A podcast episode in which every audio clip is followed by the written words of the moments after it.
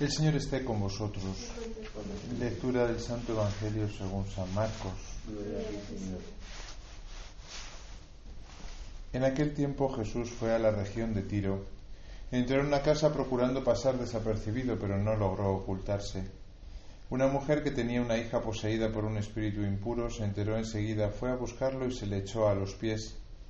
La mujer era pagana, una fenicia de Siria, y le rogaba que echase el demonio de su hija.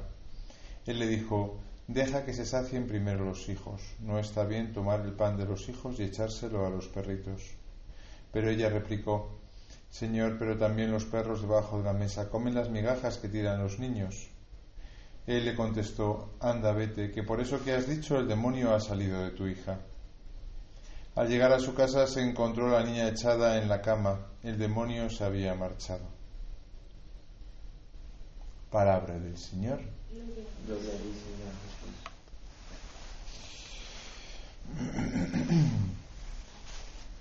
La lectura que estamos haciendo continuada de la, primera lectura del libro de los reyes, ¿no? Hemos visto a los tres reyes que tuvo eh, David, eh, perdón, Israel, Saúl, David y, y Salomón. Y con Salomón iba todo bien hasta hoy. Hoy se ha torcido todo.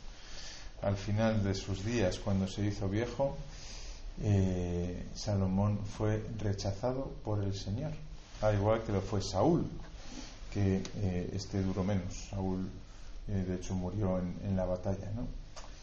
como de alguna manera también una especie de consecuencia de, su pecado. ¿no? El único de los tres que sale un poco bien parado es David, y aún así David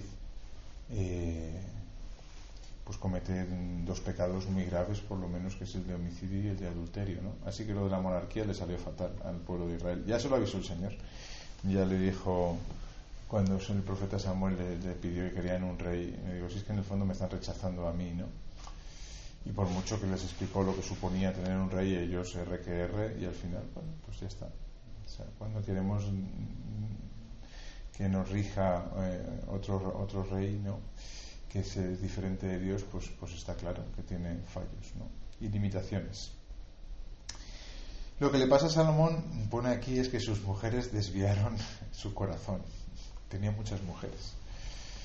No vamos a meternos con las mujeres, porque que, sean las mujeres las que desvían el corazón a Salomón no quiere decir que las mujeres tengan la culpa. Lo que da a entender, y lo sorprendente de, este pasaje, es que eh, bueno, Salomón no hizo caso a Dios.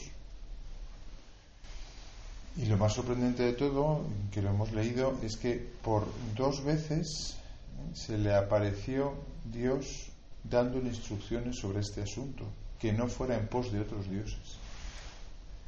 O sea, que, que no es que Salomón se no sé, o sea, se desviase poco a poco y no se diese cuenta y al final el Señor le dijese lo has hecho mal, sino que por dos veces el Señor le advirtió, cuidado que te estás eh, yendo detrás de otros dioses. ¿no? Y al final Salomón, a pesar de la sabiduría que tenía, que es lo más sorprendente de todo, porque hombre, Salomón fuese, pues yo que sé, un hombre pues de guerra como era su padre David, pero es que era un hombre sabio, le había concedido el mismo Señor ese regalo, de un corazón prudente y sabio, ¿no? Cosa que gustó mucho al Señor, lo hemos leído el sábado pasado, si no me equivoco, ¿no? Eh, cuando mm, Dios le dice, ¿qué quieres que te conceda? dice, dame un corazón eh, eh, prudente y sabio para que sepa gobernar a este pueblo que me supera, ¿no? Y al Señor le gustó tanto que le concedió eso y le concedió todas las otras cosas que no, no había pedido, como pues eso, riquezas, fama y demás, ¿no? Hasta que el punto de que ayer vimos como la reina de Saba misma vino y se quedó admirada de eh, Salomón y de su reinado. Y sin embargo, al final de sus días, a pesar de la sabiduría, Salomón eh, lo estropea todo. ¿Qué nos da a entender esta lectura? Porque claro, nosotros tenemos que vernos reflejados en el pueblo de Israel, ¿no? En el pueblo de Israel, eh, en los primeros cristianos, en los apóstoles, en todo lo que leemos en la palabra de Dios, para nosotros es, un, es, un, es un espejo en el cual mirarnos, ¿no? Y no somos mejores que Salomón, está claro, ni mucho menos. ¿no? ¿Qué es lo que pasa con Salomón? ¿Está mal tener mujeres? Hombre, la poligamia, desde luego, era algo que el Señor toleraba por entonces, ¿no? Preparando el corazón del ser humano para que llegase un momento, cuando llegó Jesús, que dijese, no, mira, el matrimonio está hecho uno con una para siempre. Por eso cuando se lo rebaten a Jesús le dice, es que eh, Moisés os concedió ciertos permisos porque todavía no estabais preparados, ¿no? Pero no era el plan del Señor. Luego la poligamia no era el plan del Señor y por eso, pues poco a poco, ¿no? El pueblo de Israel fue separándose de lo común y lo habitual, que era la poligamia, pues para llegar hasta Jesucristo y el matrimonio cristiano tal y como hoy nosotros lo entendemos, ¿no? En la Iglesia Católica, aunque la humanidad haya vuelto otra vez casi casi al estado eh, primitivo y viva a través de la poligamia, básicamente, y a vuestra edad todavía más. Em, el problema está en los afectos, ¿no? el problema está eh, en el corazón. Seguramente que Salomón lo tenía mm, claro a nivel de inteligencia, él era muy sabio y a nivel de inteligencia él sabía ¿no? que el Dios verdadero era eh, el Dios de, su padre David eh, era Yahvé, pero ¿qué es lo que pasaba? Bueno, pues que el hecho de tener un afecto, ¿no? en este caso varios afectos con varias mujeres, pues eso se impuso sobre su inteligencia. Y esto es muy interesante porque nosotros en el fondo somos más corazón que cabeza. No quiere decir que no pensemos con la cabeza, quiere decir que los afectos tienen mucha importancia en nuestra vida. Y yo puedo estar eh, felizmente casado y puedo tener eh, una familia con hijos y todo me puede ir bien. Que como me enamore de otro o de otra, ya puedo tirar yo todo al traste porque me dejó llevar de los afectos. Aunque la inteligencia me dice, estás siendo tonto, estás rompiendo una familia, eh, puede que te salga mal, porque eso es muy bonito mientras dura y es tan efervescente como, como el comienzo puede ser el final, ¿no? Pero, ¿qué es lo que pasa? Que el corazón es a veces tiránico. Y es lo que le pasó a Salomón. No fue capaz de ordenar sus afectos y por tanto se dejó llevar. Y a pesar de que su inteligencia le diría que no estaba haciendo bien, al final estropeó toda la obra que había hecho. Moraleja. ¿Cuál es la moraleja? ¿Las mujeres son malas? Que no. moraleja. Hay que tener mucho cuidado con los afectos. Hay que guardar muy bien el corazón a vuestra edad, por ejemplo, ¿no? O sea, hay que saber muy bien, ¿no? Cuando uno inicia una relación, por ejemplo. Porque cuando uno inicia una relación, pues hombre, con la cabeza puede decir, bueno, la verdad es que no me conviene este chico, esta chica, ¿no? Pero claro, si se empieza a mezclar ya el afecto, uno pierde capacidad para decidir. No te digo ya nada si establece una relación física, en la cual queda como grabado a fuego en nuestra, en nuestro, en nuestra en nuestro cuerpo, nuestra experiencia, ¿no? Eh, eh, pues lo que es el, placer sexual. Y claro, mm, de alguna manera nos esclavizamos cuando nos dejamos llevar de los afectos hasta el punto de que, bueno, pues ya está. muchas veces, eh, ¿cómo puede ser posible ¿no? que una mujer maltratada ¿no? tenga, o, o, secuestrada, tenga el síndrome de Estocolmo o tenga eh, eh, cariño por su, por su maltratador, no sea capaz de, separarse. Pues porque al final, o sea, uno con la cabeza ve las cosas, pero el corazón se impone.